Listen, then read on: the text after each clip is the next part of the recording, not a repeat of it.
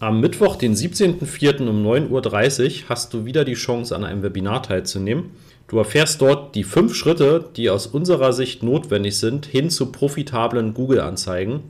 Welche fünf Schritte das sind, das erfährst du im Webinar. Du bekommst auch noch einige Tipps, Tricks und Hacks und du bekommst von uns ein exklusives Angebot für den Einstieg in den Master of Search. Melde dich jetzt gleich an unter masterofsearch.de slash Webinar-Anmeldung. Anzeigen auf Mitbewerber schalten. Darf ich das und ist das sinnvoll? Das schauen wir uns in dieser Folge an.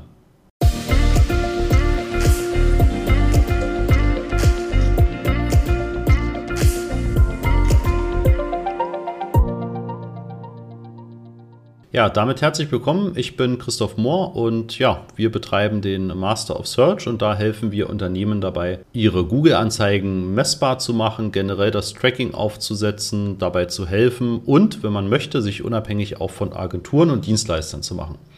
Ja, steigen wir in die heutige Folge ein. Und zwar kommen immer wieder die Fragen auf, ob es denn sinnvoll ist und ob man das überhaupt rechtlich darf, Anzeigen, also die eigenen Werbeanzeigen von Google auf Wettbewerberbegriffe zu schalten. Ja, also nehmen wir ein einfaches Beispiel. Du wärest Immobilien Scout 24 und du überlegst, eine Anzeige zu schalten auf die Keywords von Immonet, Immowelt, Kleinanzeigen und so weiter.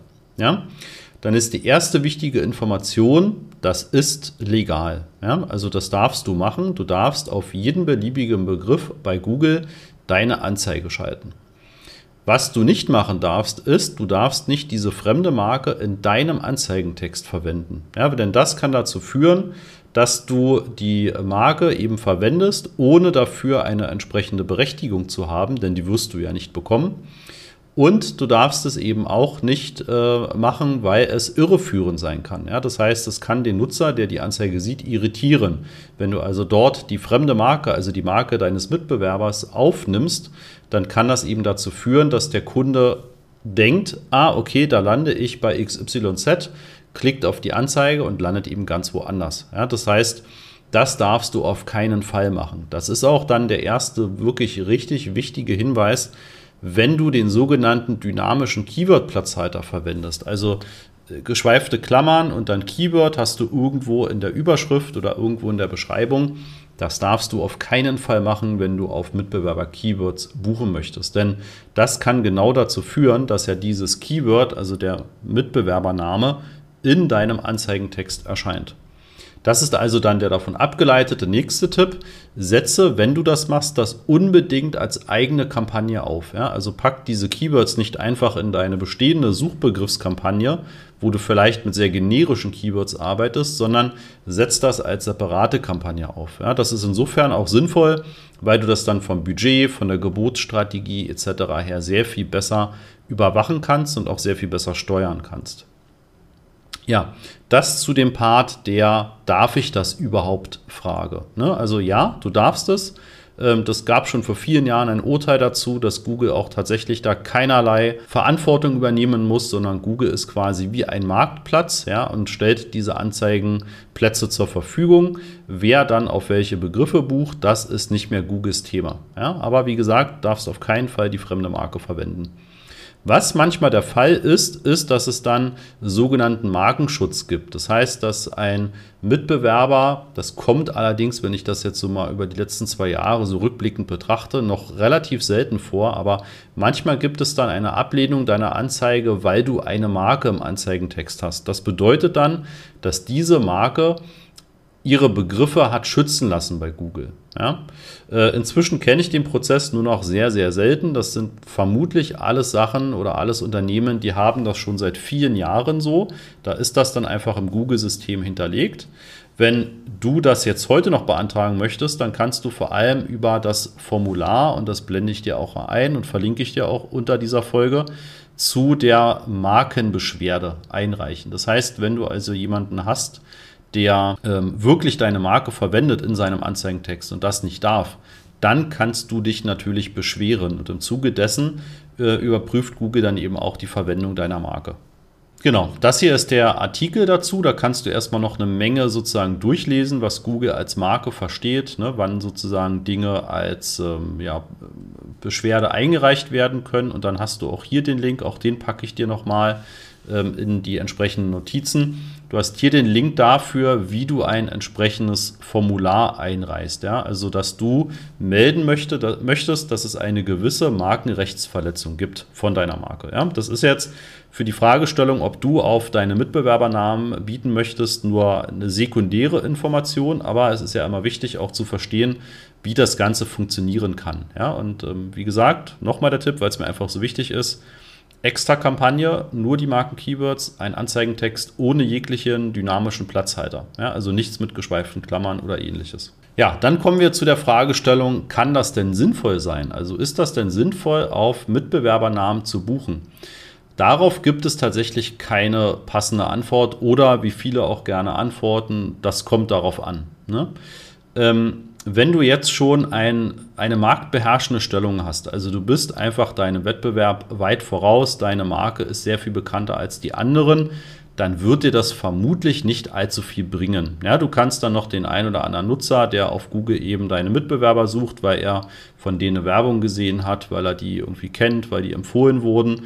Wenn du da eine Anzeige schaltest, kannst du natürlich noch den einen oder anderen erwischen, der dich bisher noch nicht kennt, ja, der dann vielleicht auf deine Anzeige klickt und der dann auch entsprechend zu dir kommt. Das mag sein, ja, aber generell ist dann das Potenzial nicht allzu groß. Wenn du jetzt aber der oder die vermeintlich kleinere bist, ja, also es gibt jemanden von deinen ähm, Marktbegleitern, der einfach sehr viel bekannter, sehr viel größer ist, du aber eine ähnliche Leistung oder ähnliche Produkte anbietest, aber vielleicht mit viel besserem Service, mit viel besserer Qualität, dann kann das sein, dass du davon tatsächlich profitieren kannst. Ja? Also wenn jemand für dich dein Produkt, deine Dienstleistung quasi bekannt macht, dass es so etwas gibt, ja, da gibt es dann auch den Begriff Gattungsmarketing. Also jemand macht für dich vielleicht einfach oder für eure Branche sehr viel Werbung und macht das Ganze publik. Ähm, ja, da gibt es ja auch äh, viele Startups, die kommen mit neuen Produkten, neuen Dienstleistungen auf den Markt, nach denen erstmal niemand sucht, ja, solange bis irgendjemand von diesen Startups einfach sehr in die Breite geht, ja, und über Fernsehwerbung, Printwerbung, Displaywerbung etc. einfach sehr, sehr viel Werbung macht, ja. Und dann beginnen Nutzer damit natürlich nach dieser Marke auch bei Google zu suchen. Und wenn du dich dort positionierst, mit deiner Anzeige und du kannst relativ schnell herausstellen, dass du was ähnliches anbietest, was in gewissen Dingen aber vielleicht einfach besser ist. Vielleicht hast du ein besseres Service-Level, vielleicht hast du mehr Kundensupport, vielleicht hast du eine bessere Produktqualität, ja, vielleicht hast du kürzere Vertragslaufzeiten. Dann erfasse das natürlich, also erwähne das in deinem Anzeigentext dort bei diesem Wettbewerb. Ja. Und dann kommt es wirklich darauf an, wie stark ist die Bindung von den Nutzern zu dieser anderen Marke. Nehmen wir noch ein anderes Beispiel, nehmen wir jetzt einfach mal Telekom, Vodafone und O2. Ja, wenn jemand nach Telekom sucht auf Google oder nach Telekom Handyvertrag, dann kann es natürlich sein, dass wirklich diese Bindung zur Telekom extrem stark ist. Es kann aber auch sein, dass du als O2 beispielsweise eine Positionierung bei der Telekom sinnvoll nutzen kannst, weil vielleicht die Leute einfach nur im Kopf haben, ich brauche irgendwie einen Telekom-Vertrag. Ja, aber wenn du dich als Autor positionierst und hast dort ein super Angebot, was du gerade eben ähm, ja, erwähnen kannst und bewerben kannst, kann das gut funktionieren. Ja, man kann es nicht pauschal im Vorfeld sagen. Was ich aber sagen kann, ist, probiere es einfach aus.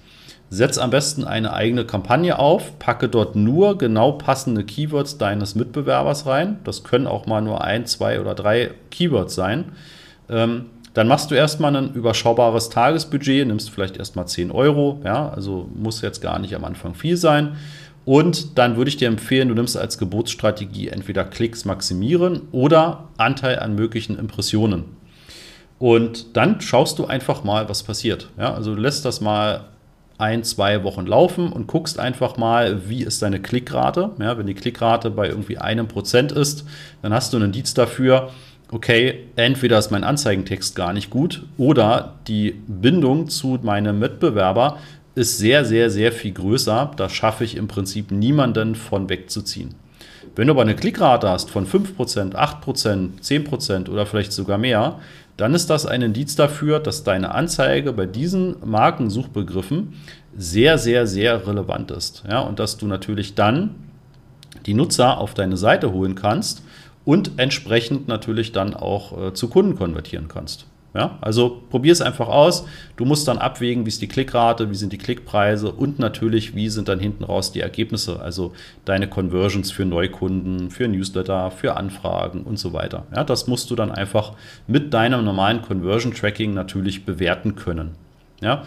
Qualitätsfaktoren werden meistens nicht allzu hoch sein, einfach weil du im Anzeigentext ja keinen Bezug zu der fremden Marke hast, also zu dem Keyword. Das ist das, was Google dann dort bewertet, weil die Klickraten manchmal eben auch gering sein können und äh, dementsprechend sind manchmal auch die Klickpreise hoch. Es kann sich aber dennoch rechnen. Ja, besonders spannend wird es dann, wenn dein Mitbewerber gar keine Anzeigen schaltet zu seinen Suchbegriffen, weil er vielleicht der Meinung ist, und das habe ich ja auch schon hier mal als Folge aufgenommen, weil er der Meinung ist, naja, ich bin ja in der SEO, also auf der organischen Position, bin ich ja auf Position 1, da muss ich ja nicht noch Geld ausgeben. Wenn das der Fall ist, dann hat natürlich jemand anderes dieses Potenzial, mit seiner Anzeige sofort viel präsenter dazustehen, als das organische Suchergebnis aussieht. Ja, also das musst du immer bedenken, sowohl aus der Sicht, dass du überlegst, auf deine eigenen Markenbegriffe eine Anzeige zu schalten bzw. nicht zu schalten, als auch, wenn dein Wettbewerber keine Google Ads Anzeigen schaltet. Ja, dann hast du natürlich ein viel größeres Potenzial und hast wahrscheinlich auch keine horrend hohen CPC. Genau, ja, also das sind alles Dinge, die man in dieser Gesamtkonstellation einfach betrachten muss und ähm, ja, entsprechend sich Gedanken vorher drüber machen muss. Wie gesagt, es ist legal, du kannst das machen ähm, darfst die fremde Marke nicht im Anzeigentext verwenden, wirklich nirgendwo. Aber du kannst natürlich einfach damit spielen. Ja? Du kannst einfach vielleicht gewissen Bezug nehmen ähm, auf eine Dienstleistung, auf ein Produkt oder ähnliches. Aber denke immer dran, keine Marke verwenden. Ja? Wenn du dir nicht sicher bist, frag lieber nochmal beim Rechtsanwalt nach, wenn du das im großen Stil machen möchtest. Aber ähm, wir sehen das sehr, sehr selten in den letzten Jahren, dass da wirklich mal eine Abmahnung kommt. Und wenn, dann ist sie berechtigt, weil dann eben genau der Firmenname auch dort verwendet wurde. Ja, was du noch ähm, überlegen solltest, ist natürlich, wenn du mit deinen Wettbewerbern einen gewissen Austausch hast. Es gibt ja viele Branchen, da kennt man sich untereinander, da ist man nicht verfeindet, sondern der Markt ist so groß, dass man sich den ein bisschen teilt, vielleicht auch regional aufteilt. Ähm, beachte dabei, wenn du dann anfängst, Anzeigen zu schalten und bisher hat das niemand anderes gemacht, dann kann das natürlich dem anderen auch ein bisschen böse aufstoßen ja, oder sauer aufstoßen. Das heißt, da musst du dich natürlich auch vorher ähm, ein bisschen informieren oder Gedanken machen, möchtest du das wirklich machen? Einfach aus der moralischen Sicht, aus der sozusagen vielleicht, naja, befreundet wird es nicht sein, aber einfach aus der bekannten Sicht. Ähm, ja, weil es kann natürlich dann genau dazu führen, dass dann die andere Firma sagt, okay, ja, wenn, wenn die das bei uns machen, dann mache ich das auch bei denen. Ja, und dann kann das eben relativ schnell dazu führen, dass dann auch auf deine Anzeigen ähm, entsprechend andere Wettbewerber schalten. Dem musst du dich natürlich dann einfach auch geschlagen geben. Ja, dann kommt es natürlich noch viel mehr darauf an, dass deine ganzen Google-Anzeigen natürlich einfach extrem gut funktionieren und äh, entsprechend durchoptimiert sind und einfach du den anderen kaum dazu Potenzial übrig lässt, ja, da entsprechend einfach über deinen Anzeigen zu stehen und präsenter zu sein. Genau, dann noch ein Nachsatz, der jetzt nicht so den hundertprozentigen Bezug hat zu der Fragestellung, ist es sinnvoll, auf Mitbewerber zu schalten? Ja, nein, aber einfach nur, weil das auch in den letzten Monaten häufig vorkommt, dass es ähm, Wettbewerber gibt, die sich darüber beschweren, dass eben die Anzeige jetzt bei seinen Markenbegriffen erscheint und du hast das gar nicht gebucht. Also du hast das in deinem Konto gar nicht angegeben. Seitdem es die maximalen Performance-Kampagnen gibt oder auch diese generell weitgehend passenden Keyword-Optionen, die immer breiter auch ähm, ja quasi ausgespielt werden, ist es für Google natürlich ein leichtes rauszufinden, wer sind denn deine Mitbewerber, wer, haben, wer hat denn ähnliche Keywords aktiv und eben auf diese Mitbewerber von sich aus, also von Google aus, Anzeigen zu schalten. Das kannst du unterbinden, wenn du in dein Google Ads-Konto gehst und mit sogenannten negativen Keywords arbeitest. Ich zeige dir das mal an einem Konto und zwar kannst du ja entweder auf Kampagnenebene unter Keywords auszuschließende Keywords eingeben. Ne? Da kannst du dann eben deine Mitbewerber benennen und kannst sie sozusagen einfach, also kannst Google daran hindern, dass auf diese Begriffe deine Anzeige geschaltet wird. Das ist Variante 1. Variante 2 ist, du kannst mit sogenannten Listen mit auszuschließenden Keywords arbeiten. Ja, dann legst du vielleicht einfach eine Liste an, die nennt sich Mitbewerber packst dort die ganzen ähm, Keywords rein und ordnest diese Liste dann den Kampagnen zu. Ja, dann kannst du eben auch mit den Listen so agieren, dass du jederzeit hier ähm, Keywords hinzufügen kannst und dann auch einfach das entsprechend ähm, immer weiter pflegst. Für die maximalen Performance-Kampagnen kannst du das über den Weg nicht anwenden. Was du aber anwenden kannst, ist eine kontoweiten Ausschluss. Und zwar kannst du hier in die Einstellungen, Kontoeinstellungen gehen, hast hier auszuschließende Keywords und hier steht dann auch, dass die tatsächlich eben nicht nur für Suchkampagnen, Shoppingkampagnen, sondern auch Performance Max Kampagnen angewandt werden. Ja, das heißt, auf Kontoebene kannst du Begriffe ausschließen, die dann wirklich für das gesamte Konto ausgeschlossen werden. Ja, das aber, wie gesagt, nur dann, wenn es unter euch irgendwie eine Art Gentleman's Agreement oder Gentlewoman's Agreement gibt, ja, und äh, ihr da entsprechend einfach nicht untereinander eure Anzeigen schalten wollt und ähm, ja, eben auf den Anzeigen natürlich auch für mehr Wettbewerb sorgt und mehr Wettbewerb sorgt meistens auch für höhere Klickpreise. Ja? Das ist ja auch eine mögliche Variante, wie man das Ganze hier äh, machen kann und auch steuern kann. Ja, wenn du noch Fragen hast zu dem Thema Wettbewerberbuchung, äh, Gebotsstrategien, wie setze ich das auf, wie nutze ich auszuschließende Keywords, dann findest du hier in unserem Kanal sowohl bei YouTube als auch im Podcast, ja, jeweils einfach nach Master of Search suchen, jede Menge Anleitungen dazu. Wenn du noch tiefer reingehen willst, dann melde dich einfach bei uns und wir schauen mal, wie wir dich am besten unterstützen können. Ähm, da gibt es natürlich viel, viel, viel, viel mehr als jetzt nur dieses Thema, womit man seine Google-Anzeigen wirklich perfekt optimieren kann und sich auch gegenüber dem Mitbewerb einfach immer weiter abheben kann und den Ganzen immer einige Schritte voraus ist. Ja, melde dich einfach masterofsearch.de und ähm, wir freuen uns drauf und hören und sehen uns spätestens dann in der nächsten Folge. Bis dahin, ciao. Na, hast du dich schon angemeldet für unser Webinar am 17.04. um 9.30 Uhr? Wenn nicht, dann mach das bitte gleich unter masterofsearch.de slash Webinar-Anmeldung. Bis dahin.